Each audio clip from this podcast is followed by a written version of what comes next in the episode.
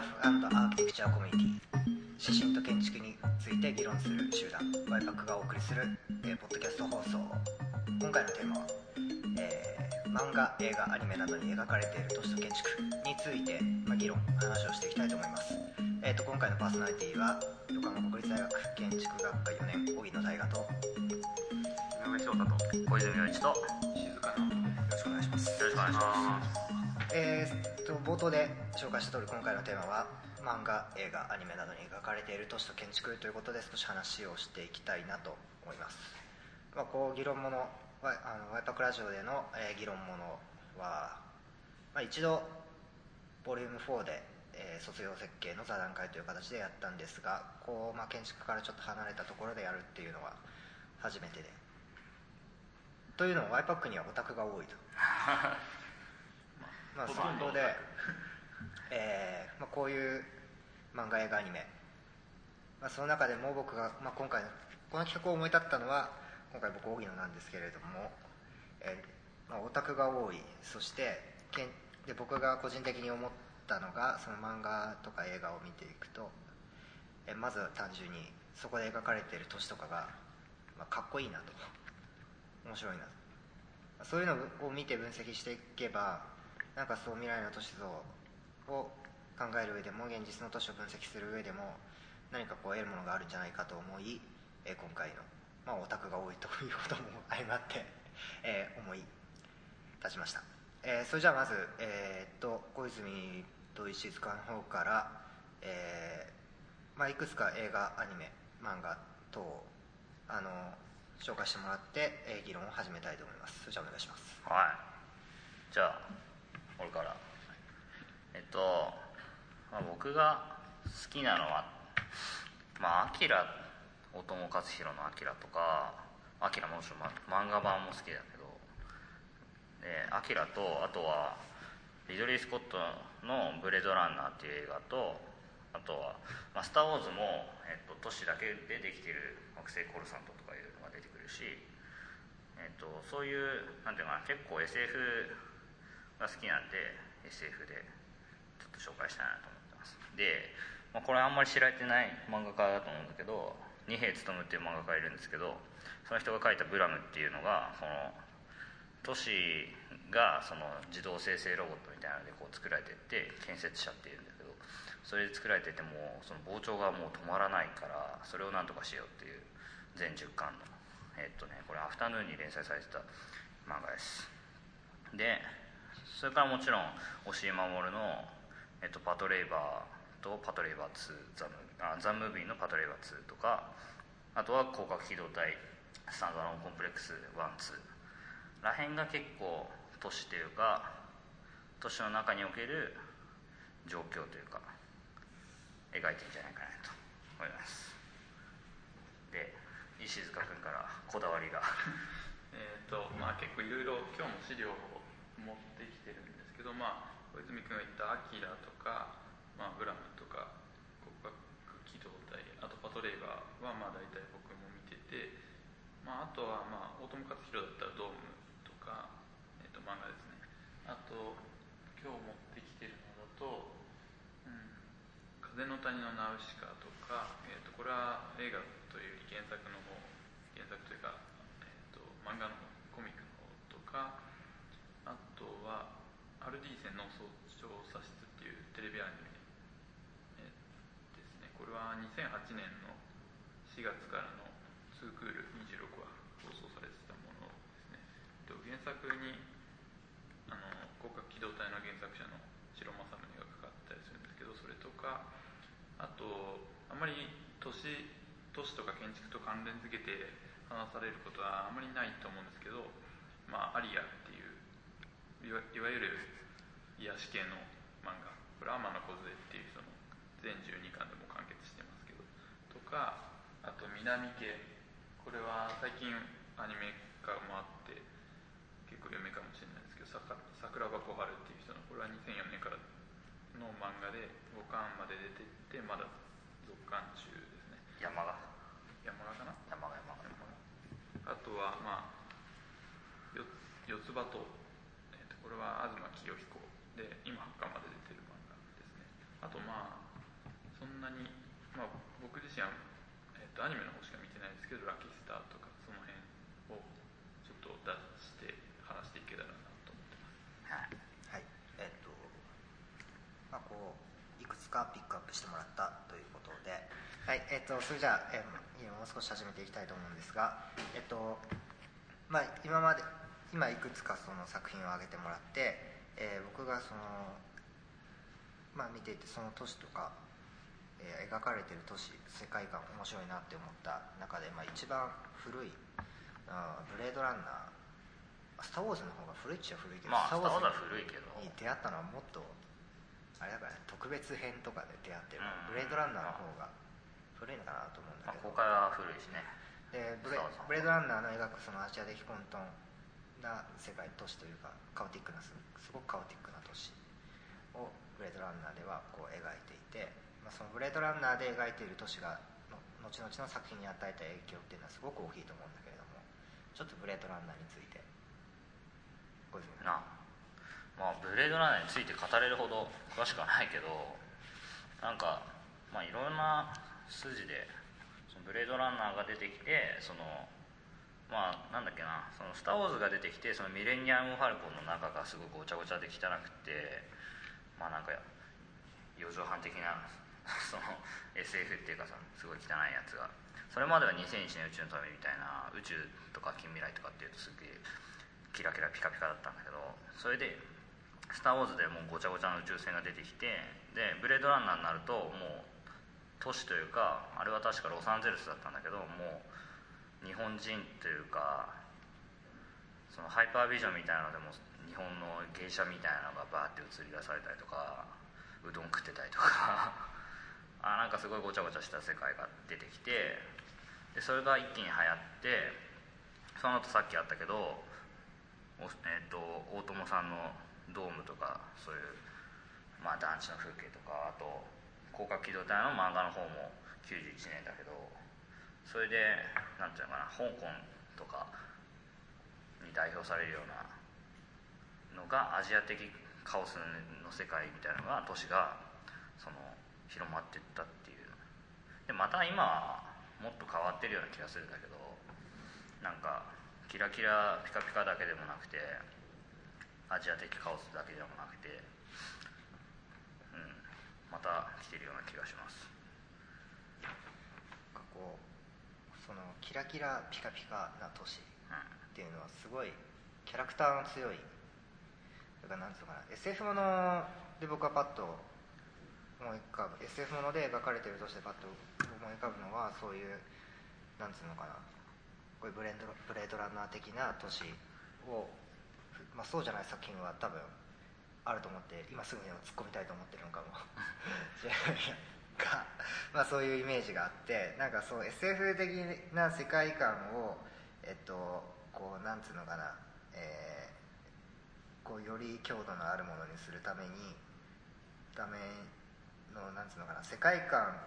を支えるものがこう都市によって説明されるっていうかそういうところはまああるのかなっていうふうに思うんですが、まあ、どうしてこういう SF 作品において、まあ、特にこの「ブレードランナー」においてはああいう都市になってしまったのかというか。多分すごい住みづらい世界だと思っててなんか SF 的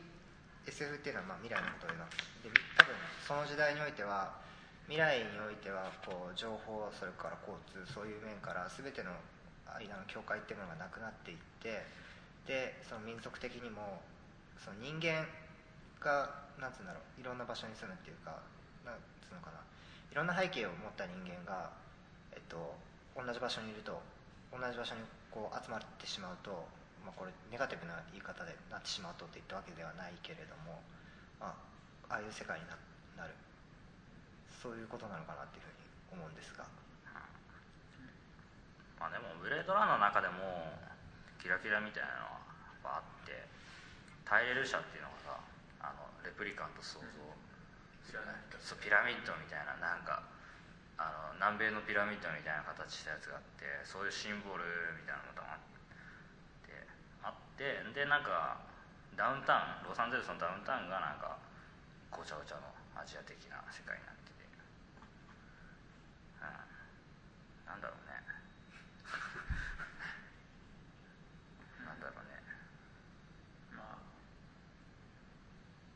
一方まあそのはなんだろうなそのと近代都市計画っていうのがまあ80年代90年代90年代はちょっと怪しいけど80年代ぐらいまではまだ、まあ、信じられてた時期が6780年代。あってまあそうですね。メタボリズムとか出てくる前ぐらいまでか建築で言えば。ぐらいまではまあ信じられてたところがあってでその一方でその近代都市まあヨーロッパの考え方ですね基本的に。でまあそれその一方で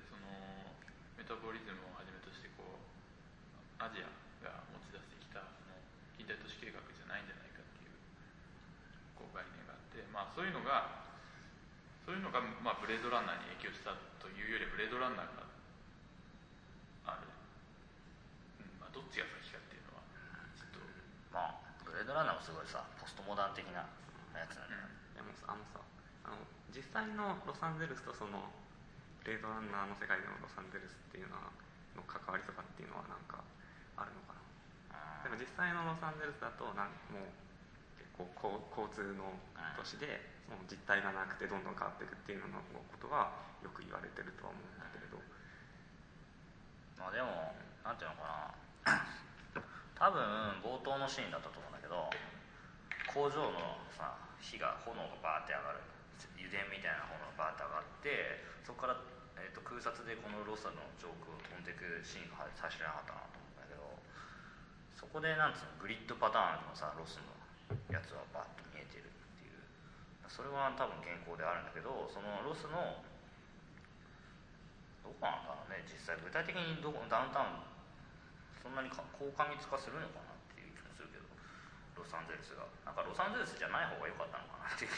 あの舞台がロサンゼルスってそうなりうるのかな？実際。ロサンゼルスはさっきその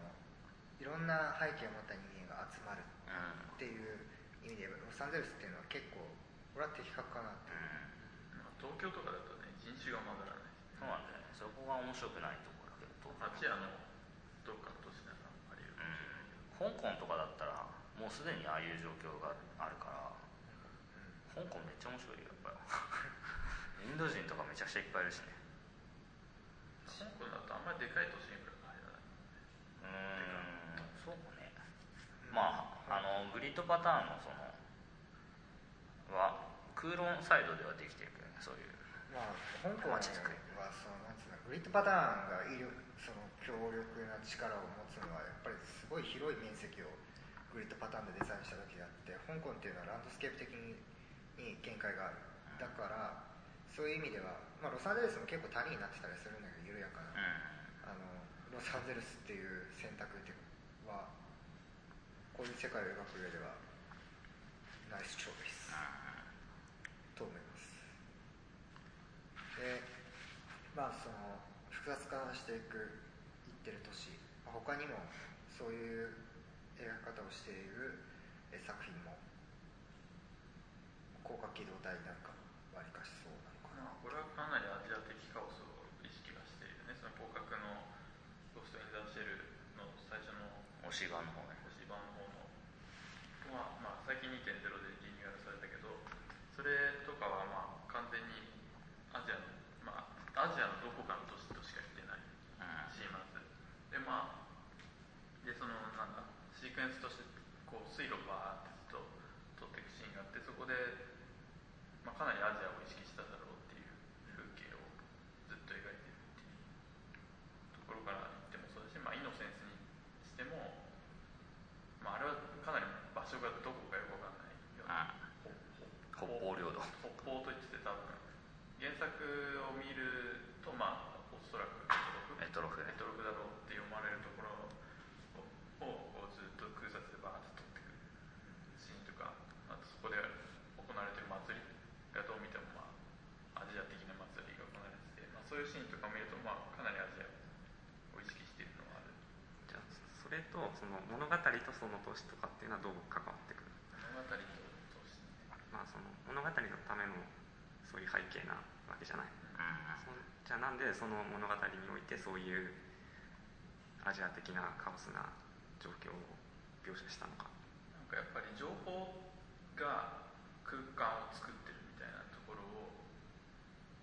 あなるほどね。広角とか。広角とかはそうだと思うんだよね。そのまあブレードランナーがどうかは知らないけどその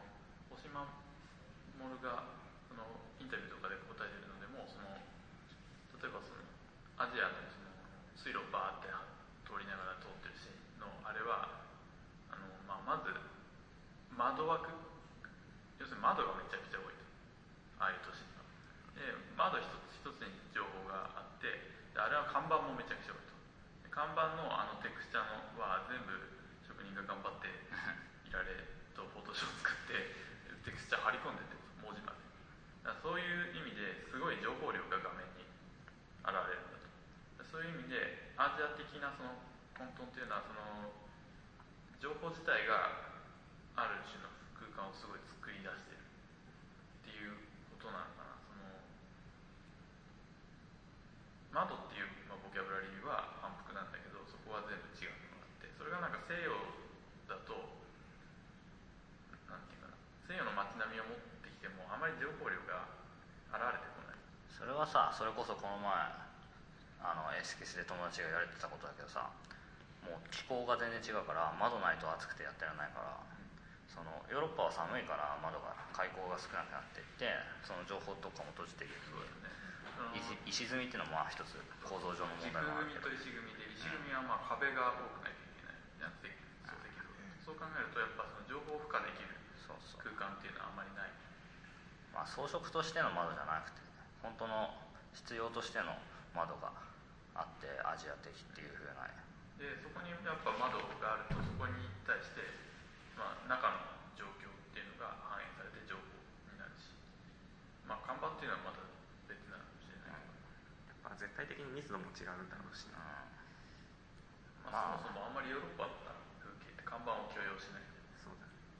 そういうのがもっとそうそうそ違うなんか美観意識とかもさなんか俺東京その名古屋とかから東京に新幹線でこう入っていくとなんていうのかな品川過ぎてもう本当東京駅に入る直前23分なんかははもう高架の下にびっしりとこうなんつうのかな住宅というか店舗みたいなのがギシギシにプルさ入ってるバラックみたいなやつが。それから東京まで品そう川そうもう品川の手前かな。もう高架の下にバシバシに入っててもう本当東京駅着く直前だからあちょっとしか見えないんだけどそういうの見るともう日本っていうか東京もすごいアジアの都市だなと思って興奮するんだよねでまあ香港行くとまさになんか香港はもう本当どういう法律でできてるのか知らないけど道の真上道ビルの目の前の車線だけじゃなくてもう次の車線まで通り越して看板が突き出キャンチで突き出てるみたいな。なんかすっごい針金みたいなワイヤーでつっててなんか法律どうなってるのか分かんないけどもうまさにその情報こそが香港の風景を作ってあってもうそれ多分欧米人から見たらうわもうカオスだと思ったんじゃないかなそのやっぱり極東だし香港も日本も。でブレードランナーとかの時代っていうかなんか見るとそのポストモダンっていう位置づけがちょっと自分の中ではまだ決まってないけどなんかさそのモダニズムの都市計画みたいなのが近代都市計画みたいなのがあってさそれはやっぱりあるマスタープランナーがいてそれ一人じゃないかもしれないマスタープランナーがいてその下で計画されてる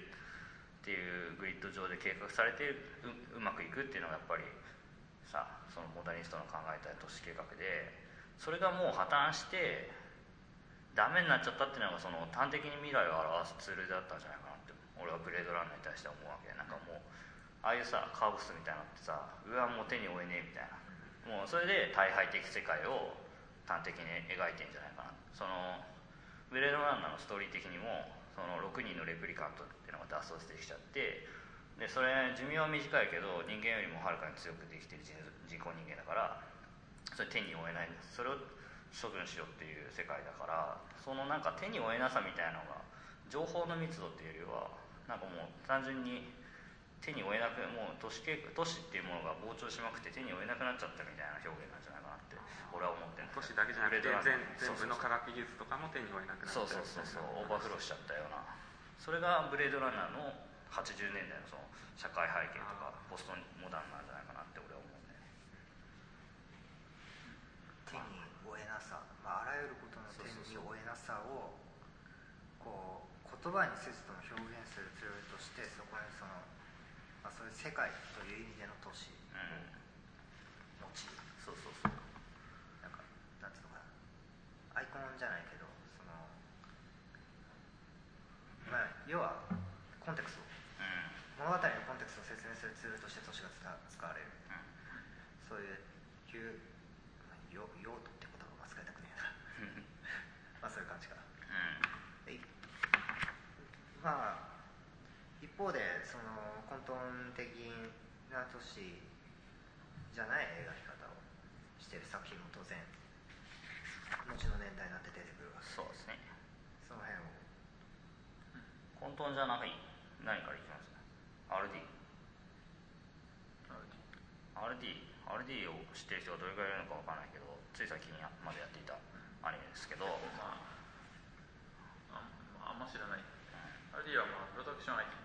まあ、プロダクション IT はもうさっきの光学機動隊とかの星守る作品をまあ一貫してやっ作ってるところなんだけどそこが、まあ、RD 洗脳調査室っていうものを作っててでこれは一応せ設定上は時間軸としては光学機動隊の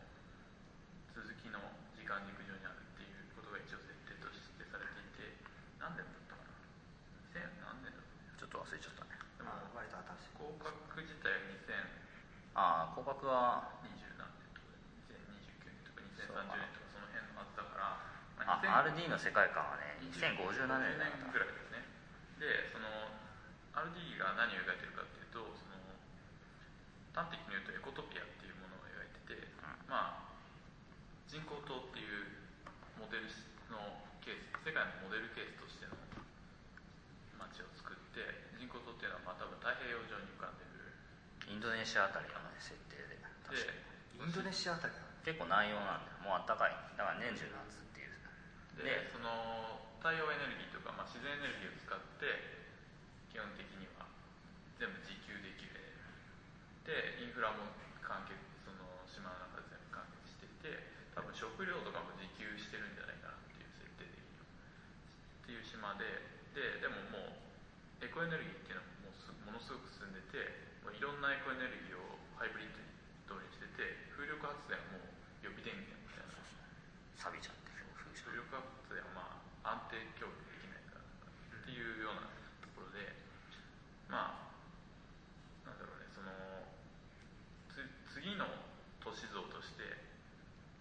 それをそうそうエコトピア要するに、ま情報もねしっかりメタリアルっていうそのメタルって通称呼ばれてるあの広角の世界で一部一部というか脳核をそうすげ替えて電脳化するっていう大げさな電脳手術が注射2本で電脳化っていうそのまあ人々が情報ともインターフェースほぼ考えなくて情報化されてるっていうもっとなんつうの広角よりも優しい情報化電脳化の世界でそういう実験場でもあってただ RD の世界は人工島の外がどうなってるかは一切説明がないっていうか一切映ってこない。それでなんかエコトピアとかもっと進むとあれだよねアップルシードに行くんでそうそうそうまあそうなんだけどアップルシード行き過ぎるし話しちゃうとまああ飛ぶか。収拾つかないかなって気がするけど、まあアップルシードまあちょっと気になるんですけど、うん。アップルシードは原作者は？士郎さん士郎さんねだから全部白間さんね。あ RD RD も原作協力してるから。あそうなんだで攻殻と同じ世界軸の中であるからだから注意ししなきゃいけないっていうかなんか白正宗の中ではその広角もアップルシードも RD も全部その2回の世界大戦第3次核大戦と第4次比較大戦っていうのがあってそれが終わってちゃんとなんか整理されつつある理想的な未来みたいなのがあの RD とアップルシードで書かれてるっていうそう。一応なんかまた崩壊が迎えてる。アップルシードとってで RD の中ではその最終的にその人工島っていうのはまあちょっとしたネタバレになってしまうけどシステムとしてうまくいかないということがまあ最終的に暗示されるというか。暗示。まあなんかエピソードとしてもちょっと出てくるんだけどそのこういう世界を作ったとしてもやっぱりうまくいかないんじゃないかっていう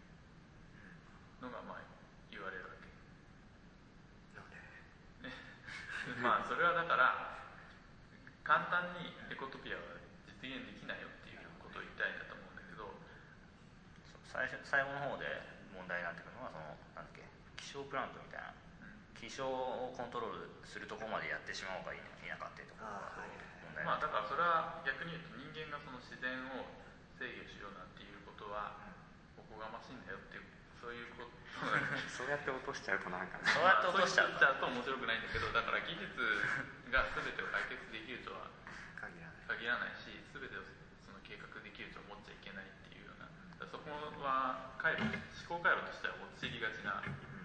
ところなんだけどそういうふうに簡単にはいかないぞっていうところもまあ一応出てくるっちゃ出てくるんだけどまあでもこのエコトピアっていうのが描こうとしたのは多分その、えー、とモダニズムの近代都市計あ近代都市計画があって、まあ、モダニズムがそれをまあコルビュジエが五原五原則じゃないあの都市の三原則アテネ憲章だっけで示したようにその健康的な都市として示した都市をそのポストモダンがまたそうじゃないんじゃないかとジェイコブ的な都市言ったのの次にある種エコトピアが来てるのかなっていうまあでもまたこれ技術でもエコトピアは気をつけなきゃいけないのはその技術なんていうかな技術賛美になっちゃう。なんか聞いてたらちょっとモダニズム寄りの考え方戻ってるのかな。ただ技術賛美じゃないんだぞっていうことを多分そその RD の最後ではちょっと言ってたのかなっていう。結局その都市っていうのはその工学的なものだけでは語れない。工学的に本当工学的な視点を持って突き詰めた都市がエコトピアだけどそれもやっぱりうまくいかなそうだぞっていう。うん。というか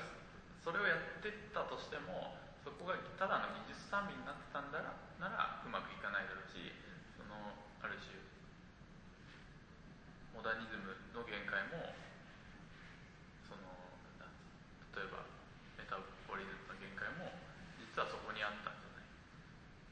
かなっていうあるいはその技術を全部読み切れてなかった。あるいはその変化を読み切れてなかった。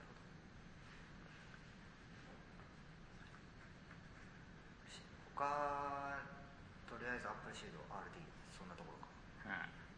なんか新しい都市図を描いてるっていうのはまあまあもっとあんのかもしれないけど、うん。SF なんか本当に毎年うん何さ何十作品もさアニメとか漫画を生み出されてるわけだからなんかある気がするけど、まあ、自分たちがその見てる範囲って言えばそんな感じがするし。でもあれとかかな。そのちょっと RD とかのその情報インターフェースがみたいな話をすると、あの電脳コイルはあ。っていうまあ、全然見てないね。小説が原作かな。でしかも NHK で放送されて NHK たのアニメになったっていう全26話かな。電脳コイルっていうのはまあなんだっけ？電脳メガネ電脳メガネっていうインターフェースがあってその指きたすインターフェースみたいなのとしてその電脳メガネっていうのがあってそのメガネをかけると都市にその情報レベルメタレベルでの情報が一緒に見えるっていう。例えばなんだろう。でもそれがもう都市あるそれもモデルシティなんだけど一つの市市でその電脳メガネっていうのをやっててその都市自体に情報を付加していく。うん。今やってる東のエデンもうん。多分東のエデンっていうシステムを通すと物に対して書き込まれてるタグ情報が全部読めるっていう。どういったタグの情報がその東のエデンだと、えっと、例えば個人の登録してある個人をパッとこうそのた大河のインターフェースは携帯なんだけど携帯電話で。こうパッてやると大河のプロフィールがピャって出てきて誰かが書き込んだその大河についての情報が全部出てくるんだけど、まあ、電脳メガネはそういう感じではない。多重現実そうだね。なんかもうだから普通の視覚情報にもう一層別のデジタルのレイヤーを重ねるってことですね。最近ニコンがそんなような製品を UP だね。研究あしてれるヘッドホンと。っていうか電脳メガネ的なものは実際開発はされてるんだけど、なん。か運用はされてないあれだ。あのね東京オリンピックの視察にその IOC の委員が来た時にあやってたね。あのメインスタジアムのあの今何もないどこだっけあれは。えーっと豊洲の隣か。の埋め立て地に連れて行って。えなんか電脳メガネみたいななんかすげえね。ニコンのメガネをかけさせてそれの立った時のあれがバーチャルで。3D イメージをバーチャルで。そうあれのが都市的に展開されたものだ全くスポーツのサイトに関係ない YouTube まあまあいいけど。ま ああれだよね。東博樹さんのところいうところのなんかちょうど読んでる部分だけど見えるものと見えないものみたいなさそのメメタデータがあって HTML みたいなのをブラウザで見るとホームページが見えるみたいな。まあそういうことなのかな。そういうことなのか。わかんないけど。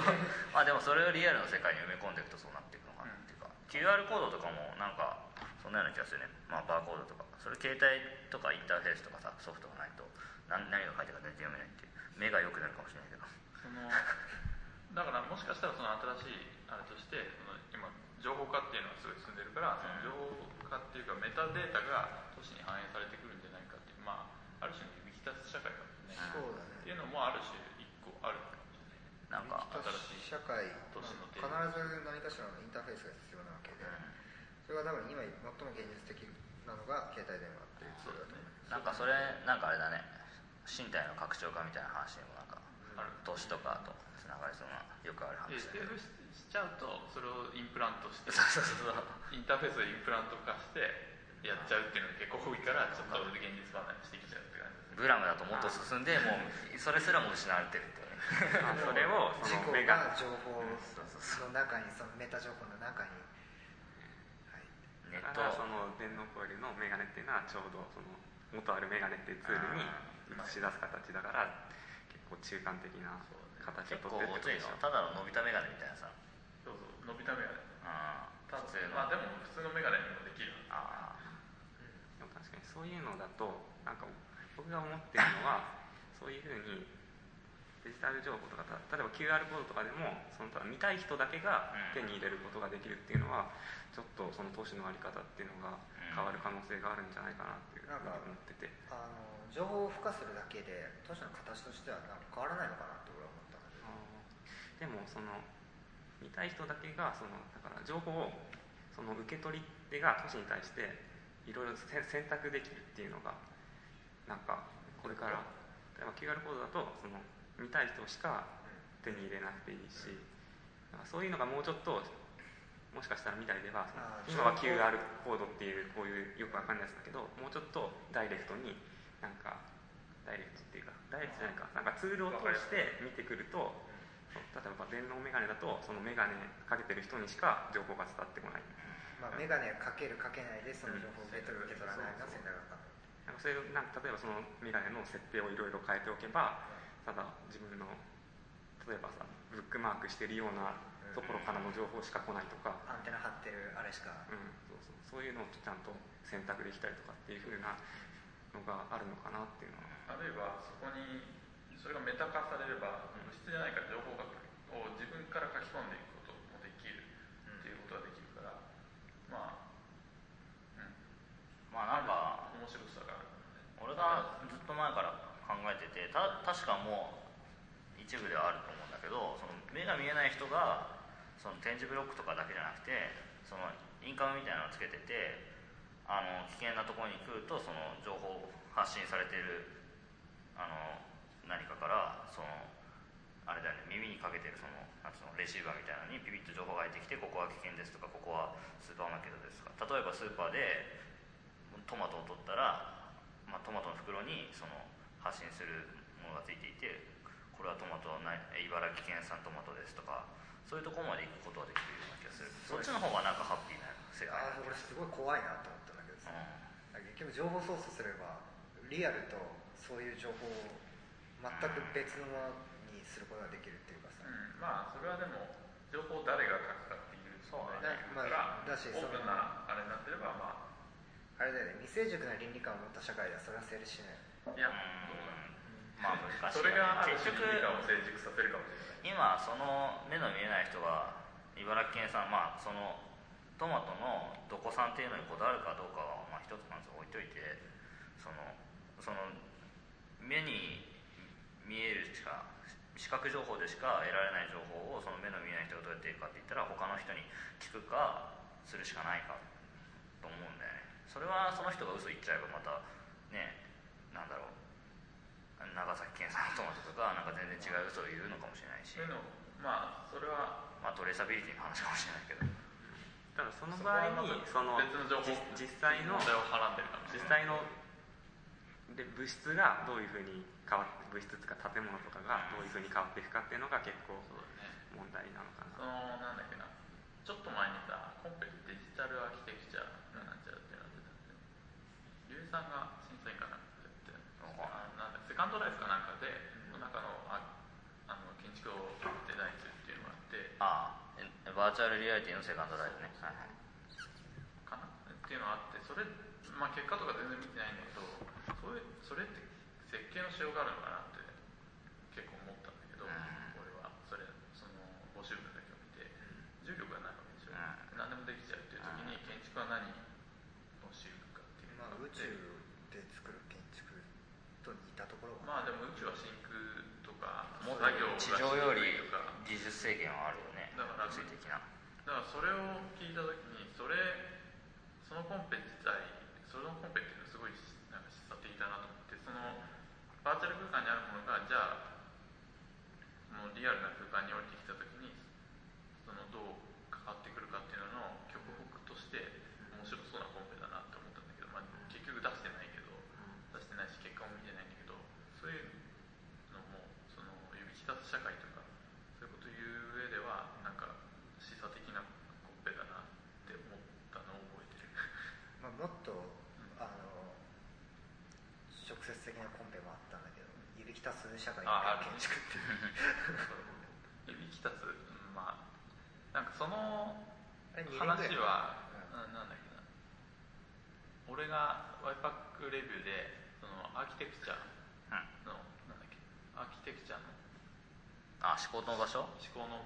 アーキテクチャと思考の場所。でしょっていう東工大であったシンポジウムで今思想地図第3号にうん。それの内容全部紹介されてるんだけど、まあ、それの話にだいぶつながってくるのかなって思っててこれだけで一個またラジオやってもいい？って今思った、その結局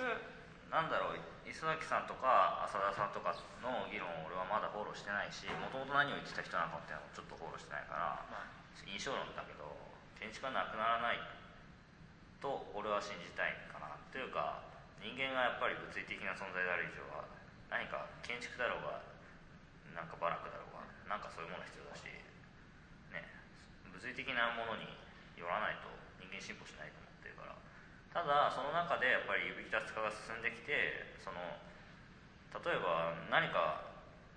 情報を発信するためのさそのレシーバーは一人一人が携帯電話とかなんか指につけるリングとかイヤホンみたいなのつけてるかもしれないけどそれを発信するものをどこに埋め込むのかってすごいちっちゃいところでそれをなんかすごく頻繁に交換可能バージョンアップできるように取得なんつうの設備を建築は備えてなきゃいけないのかなっていうぐらいしか想像できないんだよね。でもそれはすごくミニマムな問題でミニマムすごいちっちゃい問題だけどわかんない。めっちゃでかくなるかもしれないですけどそのあそのだっては発信側はでかいのかな。そうだって結局さあのなんだメタボリズムが失敗したのは、うん。その設備を交換ができなかったっていうのが一番問題だからまあ、意外とそこはでかい。要するになんだインフラの問題だから、それはでかいと思う。じゃああれか藤村さんのビルディング系だったら設備交換可能だからそういう指キャスインターフェースも入れれるかもしれない。まあもしかしたらそういう設備が結構社会都市においてうん。かなりの量を占めるようになったらデザインそういうのが影響してくるだろうしそういうのにデザインっていうのが絡まってくるんじゃないかなとは思うけれど。まあでもちそれを入れる場所は必要なんじゃない？かなあれじゃない？ずれてきた本体がずれてきてまあそういうその電脳雇用とかあるいは RT とかそういうとこからまあ指揮たつとかそういう情報化社会っていうその情報化した都市みたいなのっていうのもあり得るんじゃないっていうのうん。がシェアされてるっていうことでまた今度そのあその話についてまたやりたいな。なんかね指キャス防災都市みたいな そういうのもできそうだし。はい。じゃあ戻るでまあその後一方でこう漫画動画において都市が描かれなくなってくるというかなんか最近の漫画を読んでいるとなんかその話っていうのは実はどこでも成立するっていうかなんつうのかな、その場所的空間的バックボーンがなくてもその話が成立しそうな漫画も結構あるなっていうそうだね。ことを思ってきて。SF 以外でね。そうそうそう。俺がそのさっき挙げた中だとそれの最たるものが、まあ、南家っっていう漫画じゃないかってだから俺はこの南家は実は都市論のアバンギャルドなんじゃないかなんだけども まあねちょっと南家今日持ってきたのは南家の2巻なんだけどもこれをさっきバーって読ん読んでみてですかバーって見てみて驚いたのは、まあ、特徴として南家っていうのはあの、まあ、内容で言うと南家三姉妹っていうのが、えー、との日常を綴った漫画なんだけどあのまずインテリアしかほとんど描かれないっていうのがあって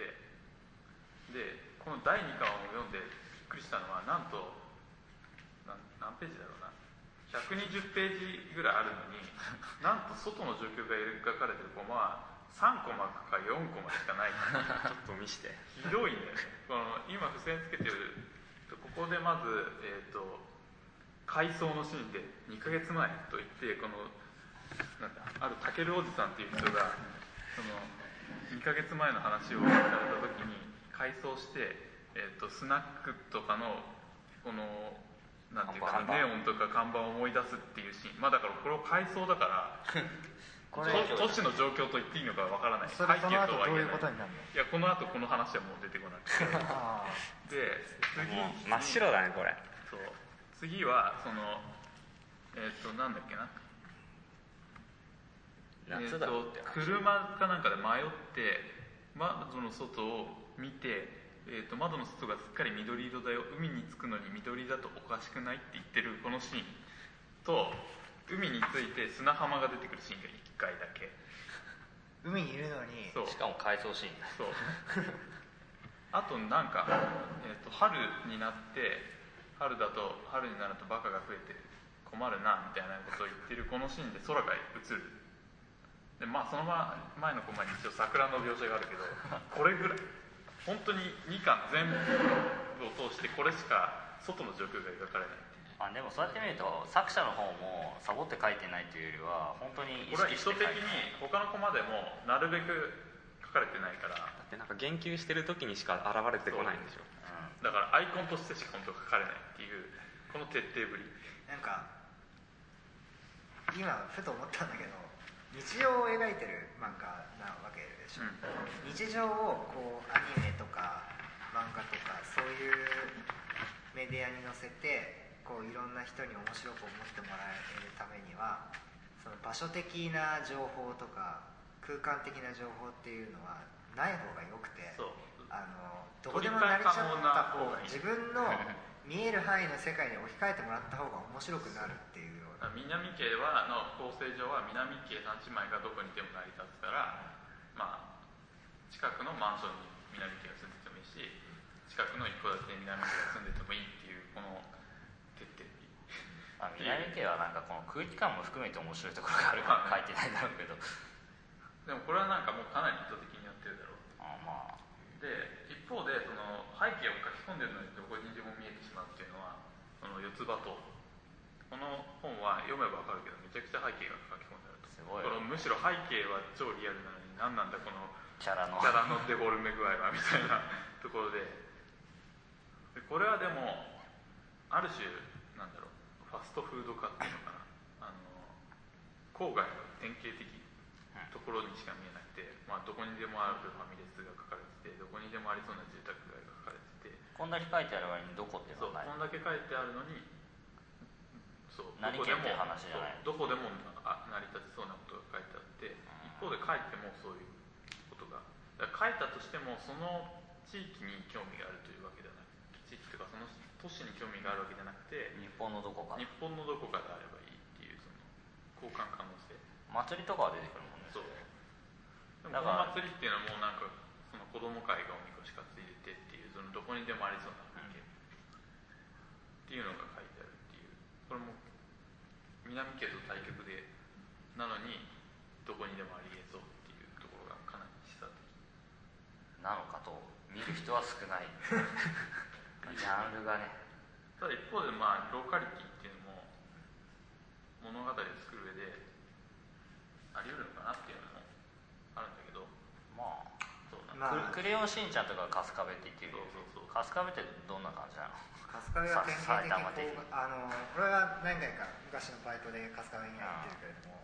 まあ、典型的地方都市というかはいはいはい。駅があって駅前広場があってちょっと23分行ったところにでっかいショッピングモールがあってっていうようなね典型的なこう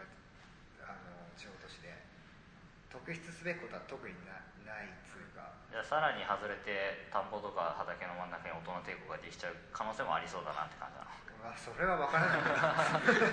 まあでも「クレヨンしんちゃん」とかで春日部っていうのは春日部って言っちゃうことでその郊外の話だっていうワードだったのかもしれないけどね、うんだって東京の人じゃなくて春日部じゃなくても成り立つ。郊外でそうそうそうなんか。まあ、ラッキースターさっき言った最初に言ったラ言ったっけ？ラッキースターとかもそう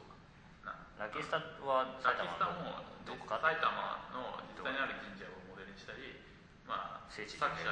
の出身校をモデルにしたりしてるんだけどでもそれは実は交換可能っていうことで言ったそうだね。あのまあラキスタは鷲宮で春日部共栄高校だっけ？まあ普通の私立高校だし鷲宮だって普通の町なの。特に。だからそれは川越であっちゃいけなくてだから春日部じゃなくて熊谷でもいいんだよっていう それ完全に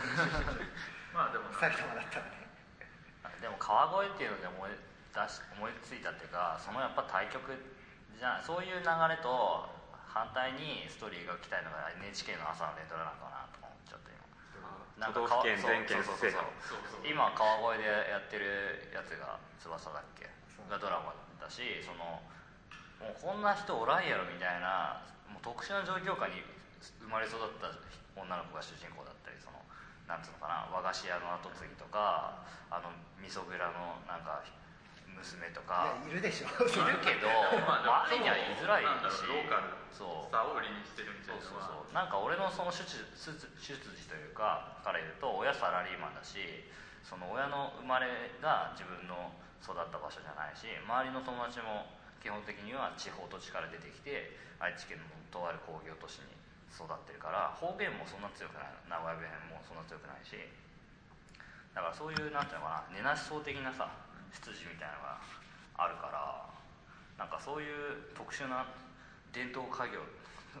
家業が伝統的なものだったりするとなんかそこでさアイデンティティが担保されるみたいなとこがあるかなと昔憧れてたけどそうそう俺の住んでるとこみこしとか出しとかないから。そう考えると朝の連ドラはそういう郊外の主人公とかってのはないのか。そうすると新しいと思うけどね。だからそれが連ドラ朝の連ドラが低迷してる原因かもしれない。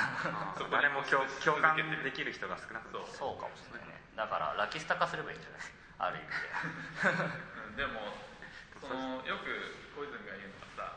工藤まあ人が言ってるの言ってる話そうそう。工藤館の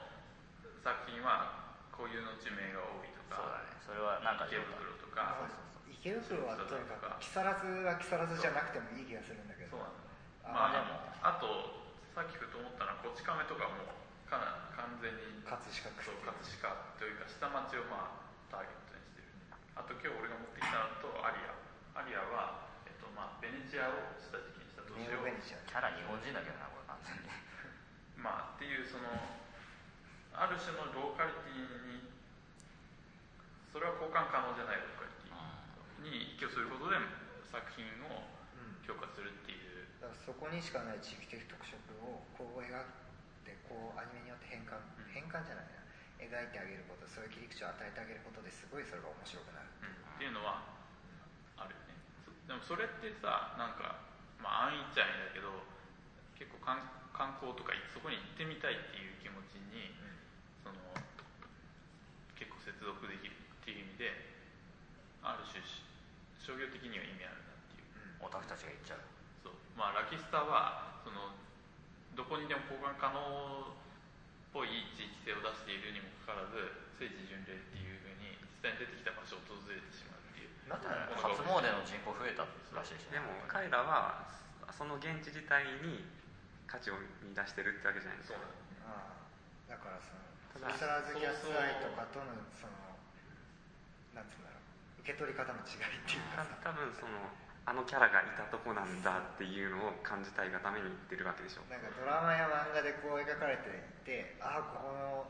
えっと、街面白いなじゃなくてああでもそそれこその作品にさ浸ってるだけっていう。なんかインターフェース何もなしでさそのオタクたちに見える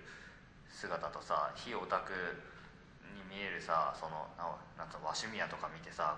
その街の風景を見て違うものが見えちゃうわけでしょ。そうですね。なんかかのなんだっけメタデータが見える鏡とかが見えちゃうわけでしょ。その街にまあメタデータが。脳の中にオリジナルなフィルターがあるんですそうそうそうでもそれってさあのよく旅行するときに思うけど結構何にでもあってさ歴史マニアで京都に行くとめちゃくちゃ面白いみたいなことあるわけこのこの油の工事で決闘があったのかみたいなさそこに新選組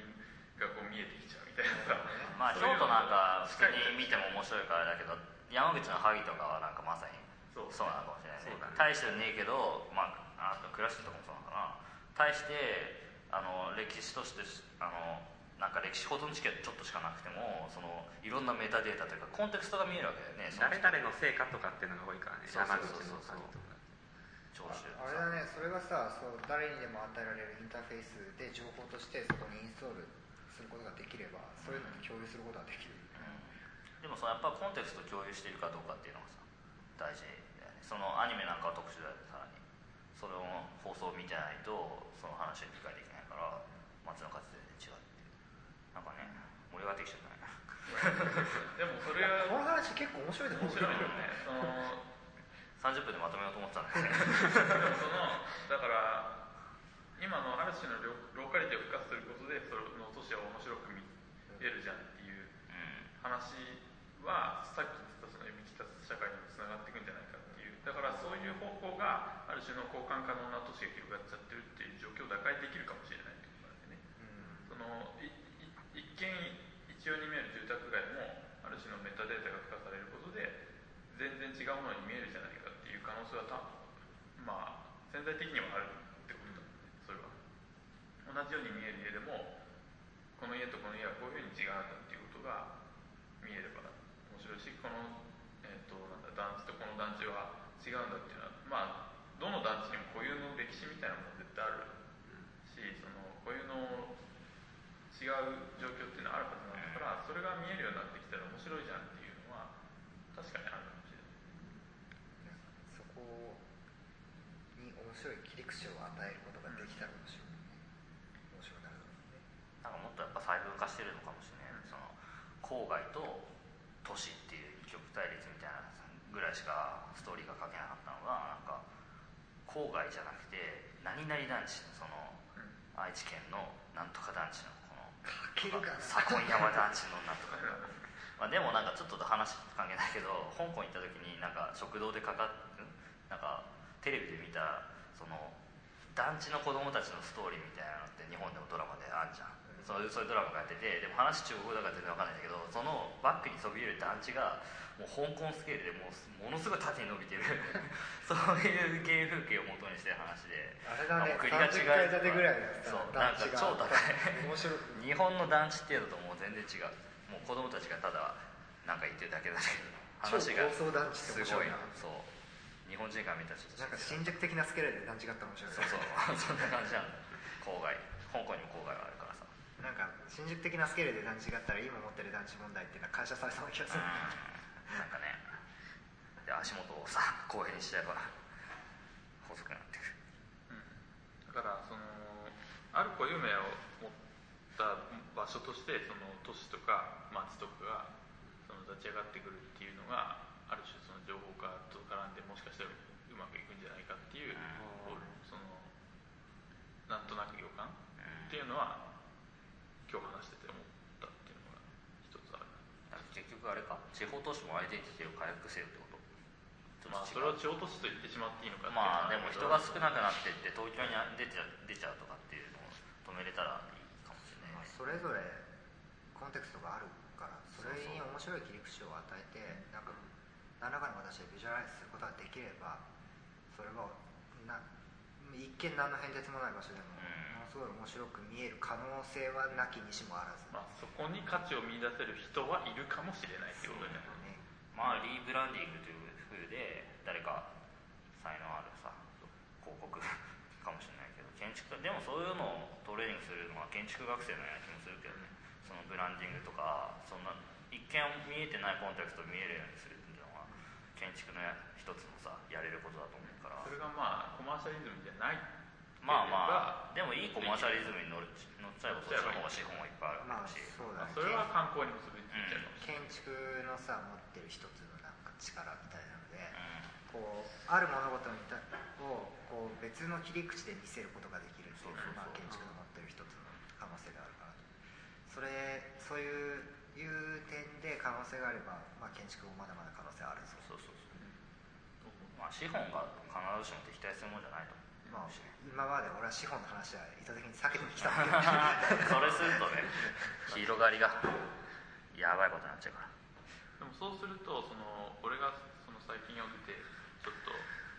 影響されすぎてた話にその東博樹とか、うん北大秋広かな？秋広かな？北田あそう北田北田さんうん。秋広さんの書いた「東京から考える」っていう。はいはいてまあ今の話も十分にそういう話が 回収されでもそこに回収されないかなって思うのはその東京っていう街が面白いと、でまあ、東京っていうのはいろんな個性あるある固有名を持った街がこう、いっぱいあるのの集合だから面白かったんじゃないか。うん。であるいは郊外を出してきてもこういう面白い街があると。でそのある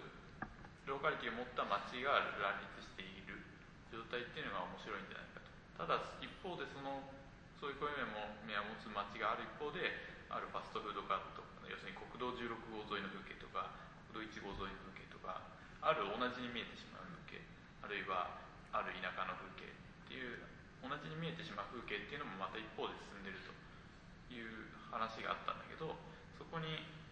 ある種全部それに回収されるんじゃなくて、まあ、ドコモがある固有名を固有名というかある価値を持ったある人誰かが見ればある価値を持った、まあ、街としてずっと生きていくことができるんじゃないかっていう。可能性があるんじゃないかなっていう。誰かじゃなくてそれが一般化されて初めて。うん、でもその全ての人がそのことに関して価値を見出せるとは限らないけど、まあ、価値を見出す見出さないよりも気づかせる必要はある。それはある。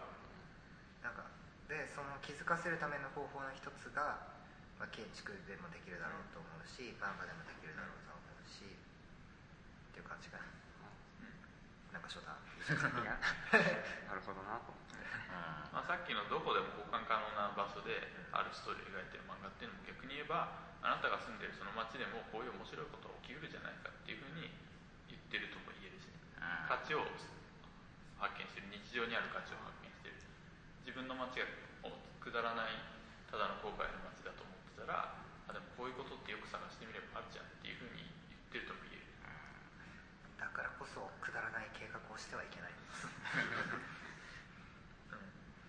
なんかまあ結構してたんじゃない？話として。まあなんか面白い話。現実際問題というか今抱えている地方都市またはその中心的な都市の意図せずに話が進んでしまったけど、まあそうだね。結構長いこと話してるからそろそろ締めに入ろうかと思いますが。まだ一言ずつ感想を。誰が？翔太がまとめに取っときたい。じゃあ僕からいきますか？えっとじゃあ、うん。えっと、実は、えっと、ラジオのボリューム5は前回も実は録音していそうそうたんですよね。違う話になったね。実は前段階としてこれ出そうよって言って結構時間が経ってそうそう結構経ったその話は一回しててただそれちょっと録音がいまいち良くなくてっていうのと話がちょっとまあちょっとねまとまんじゃないかということで話をしててだから一応その時の流れっていうのもあってそれに沿ってやろうじゃないかって話をしてたんだけども案外違う話。違う話がきたまあでも前回は洗練されたんそうだね。それはまあ自分たちがその時とより、まあ、成長してるのかどうか知らないけどちょっと違う考え方に至ってきてるっていうことの表れかなと思ってちょっと面白いなと思えたかな、うん。まあでも、うん、やっぱそのいわゆるオタク的な話からもある種の可能性っていうのが多角的な視点として提示できるんじゃないかなっていうのはそれは建築にしろ何にしろなんか今後今日ちょっと意識的にやってたのがその、まあ、今いろんな種類のオタクが多様性じゃないけどさいろんな種類のオタクがいてうんそういう話を一般的な話に変換できたらすごい面白くなるっていうだよねそれが集じちゃわない集合値っていうことなのかもしれないよね集合値集合値あの要するにウィキウィキみたいにそう集まっていくある専門家が専門家とが専門ばかりになってるんじゃなくてうん。知識を共有し合うことで新たな視野が開けるんじゃないかっていうそういうことに課題でやりたいことだ そういうことに慣れたんじゃないかっていううん。うん。還元できるじゃない建築ってそうそうそこにしか可能性はむしろないとも言える、うん。あ、だから逆に、まあ、こさっきも言ったけどその建築がこのある種そういうの都市の魅力を再評築が力を持つんじゃないかっていうのもまたそれは一個先の話として建築のをやってるのがオタク建築オタクになるんじゃなくて、まあ、それがよく北山さんとかが言ってる社会性なのかもしれないけども建築がその社会に対してもっと求められていることでもある。建築バカになっちゃいけなくてワイパーク的には 建築オタクになってはいけなくて集合値の一部として専門家うんなんだろうね専門家としてもっとアドバイスできることあるだろうっていうこととそんなに違いはないかなっていう気がしました。はいじゃあ俺小泉は？まあちょっと今やってた話とはちょっと違うけどなんか建築の表現とかプレゼンテーションの中でそのこの間あの学校にシンポジウムで来てくださった松島純平さんという人が建築漫画という漫画をプロデュースしてやっているんだけれどもそれは、えっと、建築の漫画じゃなくて建築的な漫画を作ろうっていうその構築していくメタとベタを与えてって。でもなんかうん僕が考えているので単純に建築のプレゼンテーションを漫画でこう表現していったら結構まあちょっと大変だけどなんか話広がるっていうか一般の人にも伝わりやすいプレゼンテーションできるのかもしれないと思ってて建築でものによると思うけどなんかストーリーをパースを書きなさいとかそのストーリーを書きなさいって言われるけどそういうのが得意なのは実は結構漫画とかったりしててそのパースって結構外人が踊ってたりとかなんかあの公共施設の中でスケボーしてたりとかってするんだけどそういうことしたら本当はダメだっていうかそれ結構嘘くさい CG だし、まあ、CG だから何でもできちゃうんだけど漫画って結構いろんなルールがあるしその誰もがその状況が分かる。そのシークエンスみたいなのをこう語っていくので漫画って大事なんじゃないかなと思って、まあ、練習したいなと思ってる。その一つ最近買った本でそのもうだいぶ前からハマっているビアルケ・インギリスという人の作品集あのデンマークの建築家なんだけどデンマークの建築展古典に合わせて出した「イエス・イズ・モア」っていう本はその単純に漫画じゃないけど漫画のように小回りをしてビアルケが、えー、と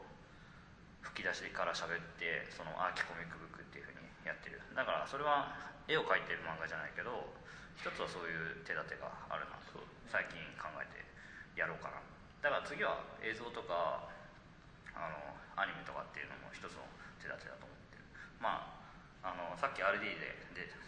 あの資料設定をやってるアニーリール・セルカンさんっていう、まあ、建築の人だけど研究者。その人も RD でそのエコトピそうエコトピアっていうか提案っていうかアインフラフリーっていう点インフラフリーっていう提案をそのアニメを介していろんな人に知ってもらえると思ってその協力しているんだっていうふうに言ってたからあだからそのアニメとか漫画って結構やっぱ日本文化っていうか誰もが知ってるから一つはアプローチしやすい方法なのかなって思ってます。こんな感じ。翔太。えーとまあ、今回の話で聞いてて、まあ、最初はブレンブレードランナーから入ったけれど もうそのままどんどん漫画アニメの方向へと南県に来ましたね。進んでしまって。でもやっぱりでも話してて面白かったし。うそれやっぱ特に僕としては面白かったのがそのあの電電脳コイルのその情報の呼び出すとかっていうのとそのオタクの聖地巡礼とが両情報両方メタ情報として一致しちゃったっていうのが あなんか面白くて。だからそのメタ情報って考えたらなんかそういうデジタルな方向とかっていうのを考えがちだったんだけれどそういうふうに考えたら結構もう、ね、そんなんのそのデジタルに頼らなくても頭の中でみんな持ってるものだし、まあ、単純にガイドブックに書いてあるっていうのでもあれまあだと思まあね。ラキスタ地図を作るとかさ。イメージの問題だから。でもそれからでも結構いけるんだなっていうのは面白かったな。やっぱりこんなに話盛り上がったのはやっぱこういうのが好きな人たちが集まって話して っていうのはやっぱり建築っていうのはやっぱその一つだけじゃなくてやっぱ一つで存在してるものじゃなくてやっぱ他とセットにしてたらやっぱりまた新しいものが出てくるなっていうのは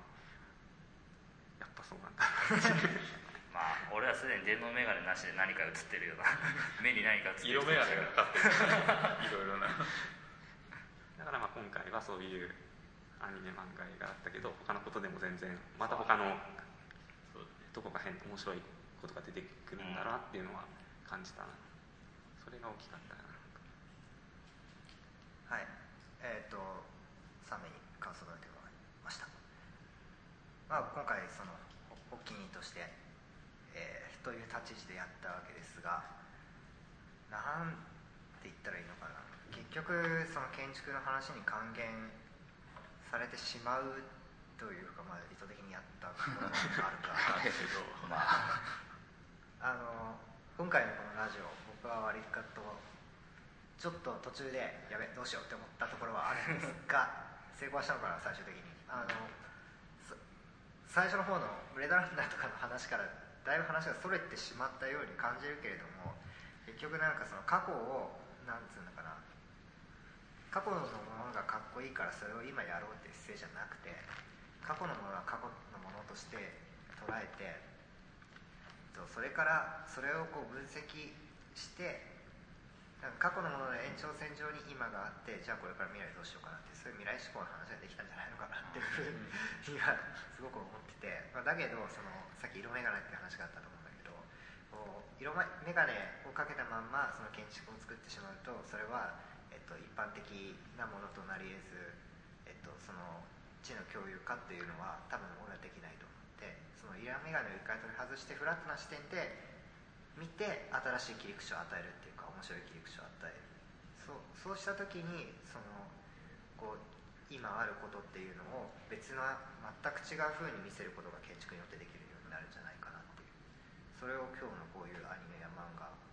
まあ、特にね南系とかそのラキスとかその辺の話がすごい興味深かったっていうか 面白い。本当にそうなるかどうかは別としてそういう可能性もあるんだなっていうのに気づけたのが今回の一番の収穫だと思います。最後に何か言い残したことがある人。いや。はい。あでもそのユキタスとか情報化とかっていうのについてはまたそうだね。アニメとかそういうのと離れてまたできるようにできたらこれはこれだけで2時間ぐらい多分喋れると思うから。ああとね最近すごい気になるのがその藤村さんとかもやよく言ってるけどシンポジウムとかその本とかインタビューとかあったらブログに書いて